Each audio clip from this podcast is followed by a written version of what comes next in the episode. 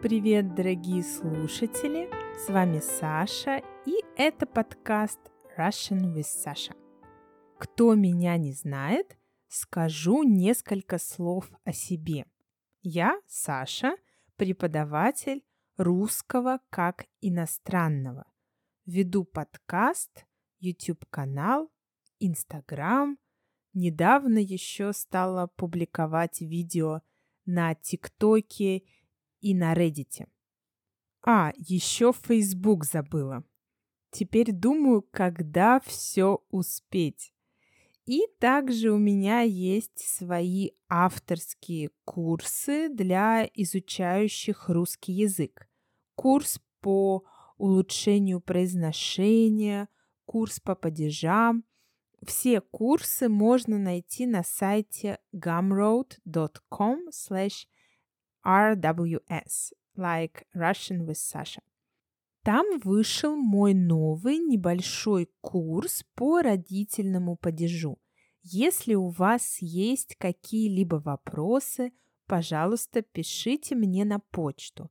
Все ссылки вы найдете в описании этого выпуска. Мы сегодня продолжим говорить о феминизме в России – Спасибо всем, кто написал мне по поводу предыдущего выпуска, кто высказал свои мысли. Мне всегда интересно ваше мнение.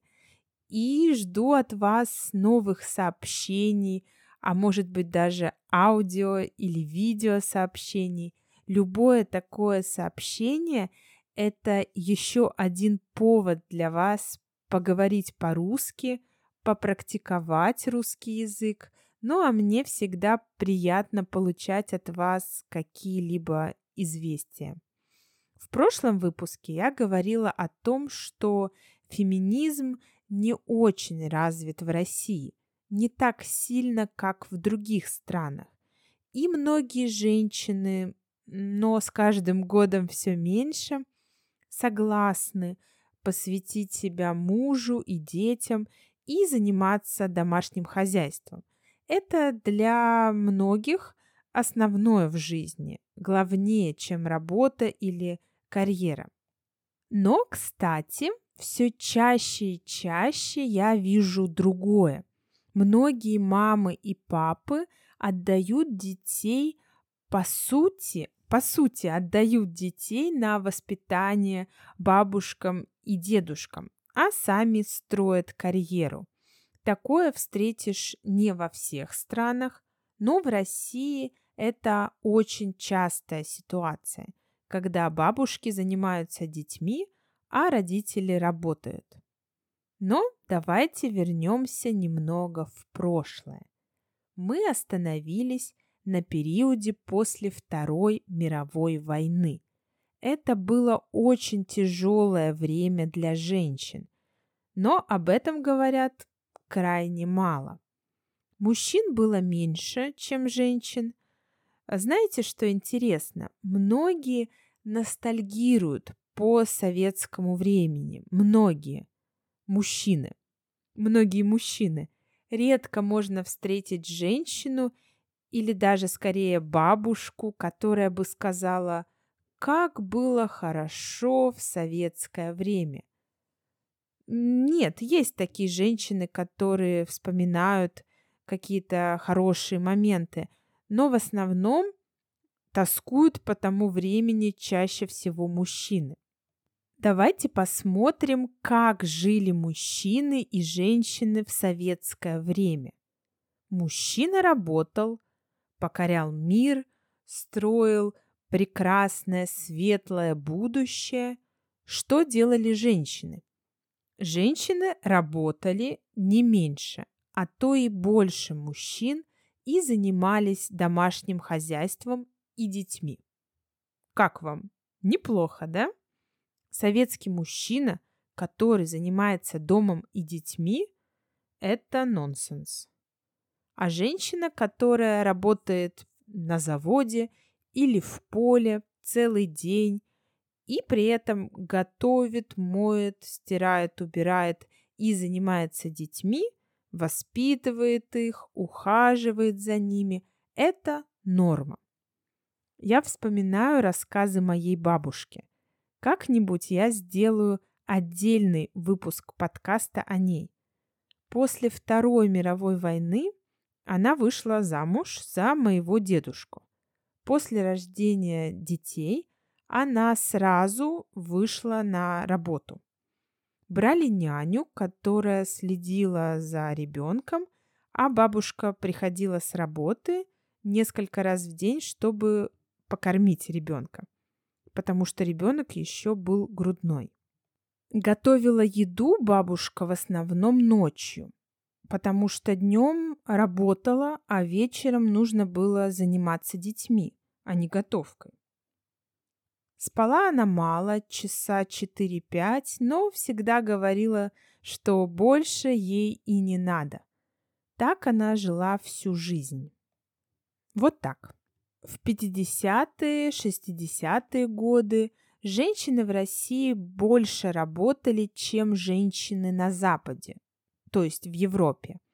В 50-е годы в России работало примерно 50% женщин. В конце 70-х 90%. Также в конце 70-х женщины чаще имели высшее образование, чем мужчины.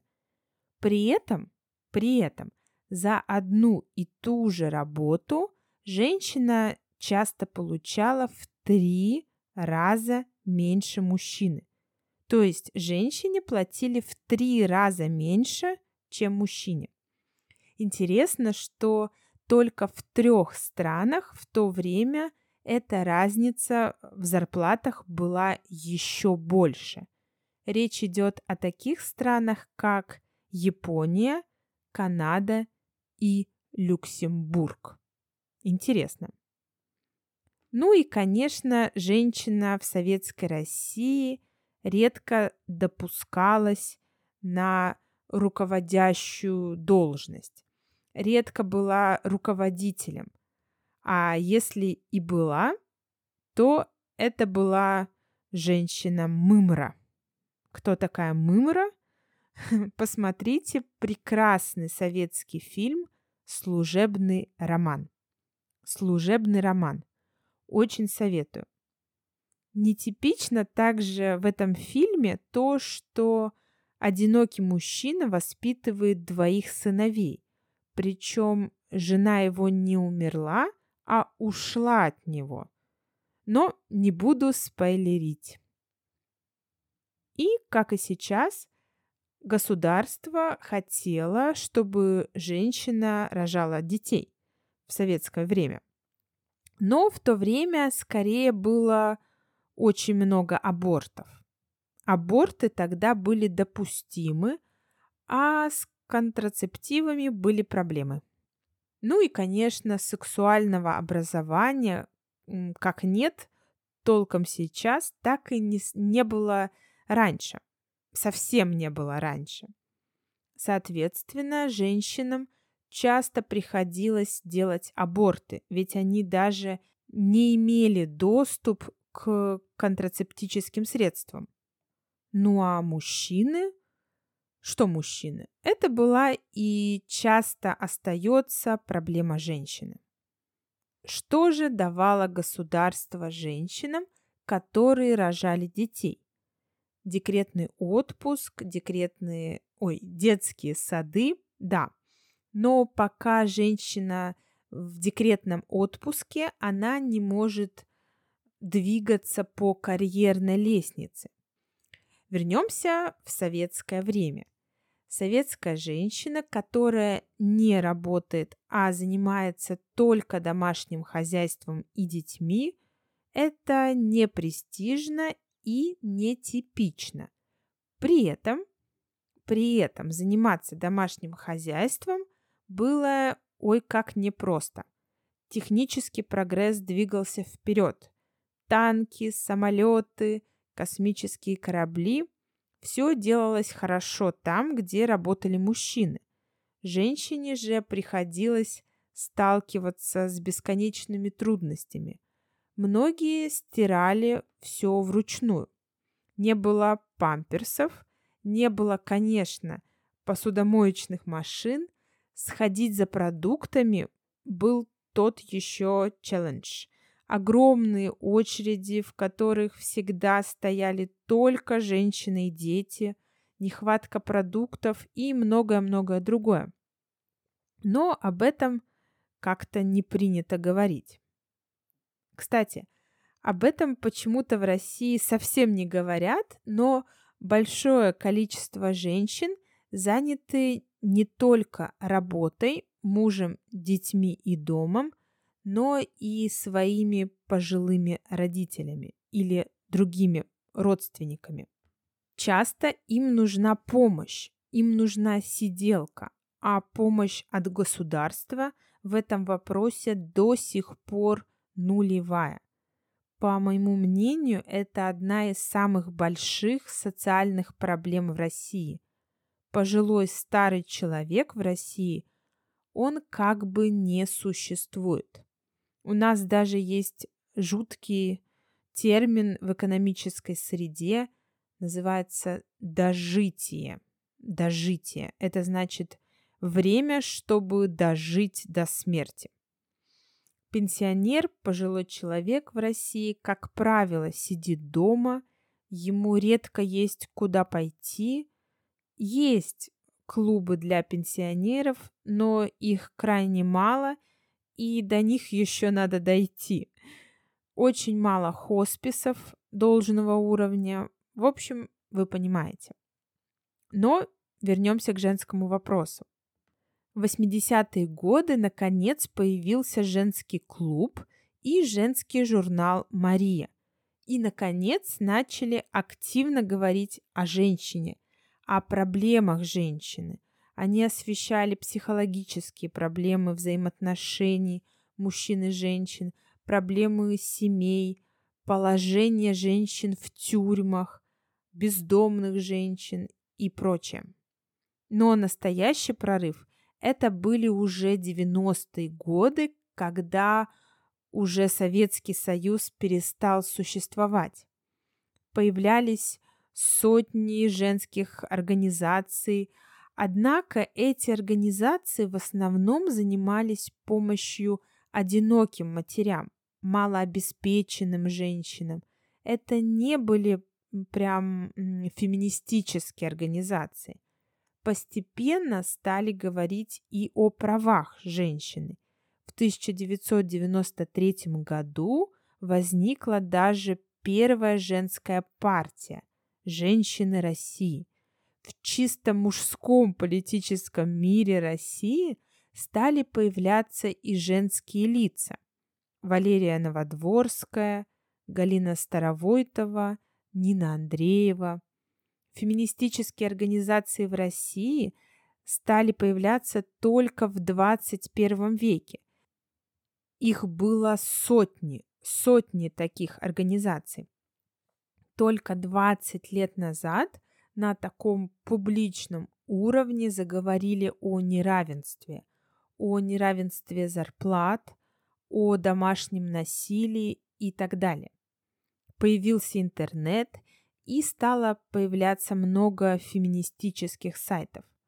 С 1 января 2021 года вступил в силу приказ, согласно которому список запрещенных для женщин профессий сокращается с 456 до 100. То есть теперь только 100 профессий а не 456, являются запрещенными для женщин. Теперь женщина может водить самосвал и фуру, трак. Женщина может быть трактористом.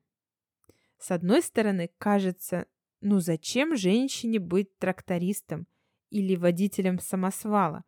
Но дело в том, что если женщина живет не в Москве, например, а где-нибудь в сельской местности, эта профессия водителя грузового транспорта, например, может быть для нее единственной возможностью вообще работать. Сейчас много женщин-феминисток в соцсетях. они проводят вебинары, флешмобы, но пока происходит на уровне социальном. Это все происходит на социальном уровне, а не на политическом. Все равно государство пока мало помогает э, решить женский вопрос. Какие проблемы остались?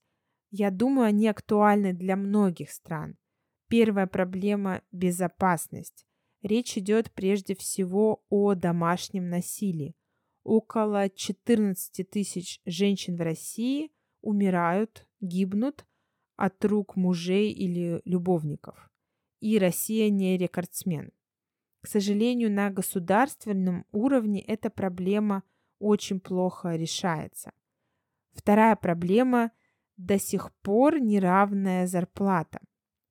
За одну и ту же работу женщине часто платят меньше, чем мужчине.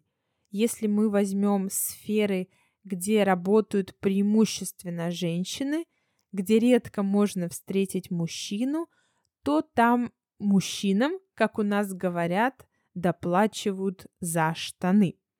Почему штаны? Имеется в виду, что мужчина ходит в штанах. Если ты мужчина, если ты в штанах, тебе платят больше. Я, например, работала в музыкальной сфере, где работает не очень много мужчин, и, думаю, им доплачивали за штаны. Зарплаты очень маленькие в этой сфере, и на такую зарплату, а, которую там платят женщинам, мужчины бы не согласились. Третья проблема – бедность. Много матерей-одиночек. Таких женщин неохотно берут на работу, они часто не имеют карьерного роста, таких женщин мало защищает государство. Четвертая проблема – это стереотипы. От этого страдают многие женщины. Везде, например, можно встретить объявления или даже большие баннеры, и там написано «Грудь под ключ за 300 тысяч рублей», например. Что это значит? Грудь под ключ. Это значит, что женщине делают операцию по увеличению груди. Отсюда вывод. Маленькая грудь, ты неполноценна, недостаточно красива. Иди сделай операцию, и все будет прекрасно.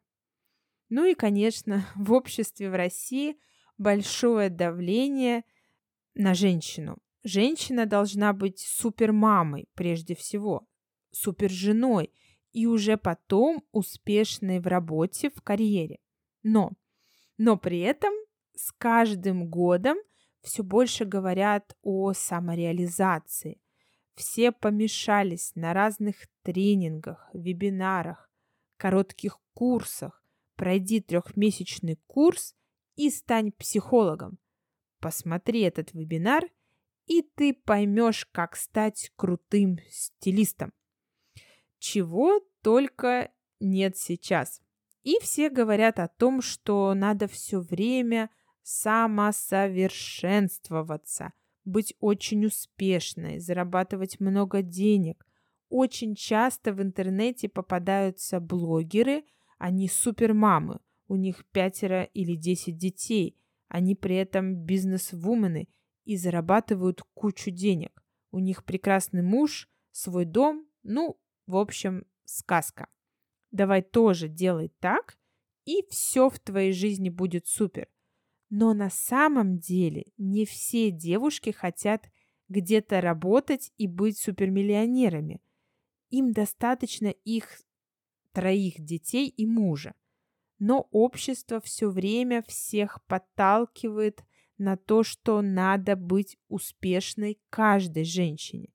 Посмотри, вон та блогерша зарабатывает в день тысячу евро. Посмотри, у нее пять детей. Она здоровая и счастливая, да еще и зарабатывает много. В общем, это тоже проблема. Хочу сделать вывод, что в России пока еще рано говорить о равенстве, и до сих пор большой вопрос, как найти этот баланс. Должно ли быть абсолютное равенство во всем? Возможно ли оно? В России все равно в сознании многих русских большинство, большинства русских мужчина – это тот, кто зарабатывает. Наверное, поэтому тоже у мужчин всегда выше зарплата. Они же добытчики, они же те, кто добывают деньги. Так считает 89% женщин в России. При этом женщина часто, как у нас говорят, работает для себя. Ну, чтобы не скучать. В политике в России только 4% это женщины. Среди успешных бизнесменов всего 1% женщины. Опять же, хорошо это или плохо – это большой вопрос. Русский язык тоже не в пользу женщины. Многие профессии имеют только мужскую форму. В русском языке много феминитивов – слов с женскими окончаниями, например, студентка, поэтесса и так далее. Кстати, на эту тему у меня есть выпуск подкаста. Это выпуск номер 39. Ну что, дорогие друзья, тема интересная и еще много чего можно рассказывать и рассказывать. Всего не охватить, обо всем не рассказать. Но я надеюсь, что этот выпуск был вам интересен. Конечно, сложно мне как женщине говорить на эту тему отстраненно. Это, конечно, напрямую касается меня, поэтому я невольно высказывала свое мнение. Но до радикальной феминистки мне далеко. Ну что, буду ждать ваши комментарии, письма, транскрипт, как всегда, на сайте patreon.com slash russianwithsasha хочу выразить огромную благодарность моим патронам. И хочу выразить большое спасибо всем, кто участвует в нашем чате в Телеграме, всем, кто участвует в наших видео-встречах. Я понимаю, насколько сложно найти время на то, чтобы даже написать несколько слов на изучаемом языке. Я, например, часто слушаю подкаст какой-нибудь и думаю, ой, надо написать, какой интересный выпуск, завтра обязательно напишу. Проходит день, неделя, месяц, год, а я этого так и не делаю. Ай-яй-яй, надо исправляться. И даже если я плачу деньги за участие в какой-нибудь группе по изучению языка, например, я тоже халявлю. Ведь у нас у всех так мало времени. В общем, спасибо всем большое. Ну что, дорогие друзья, всего вам самого доброго. Берегите себя. Пока-пока.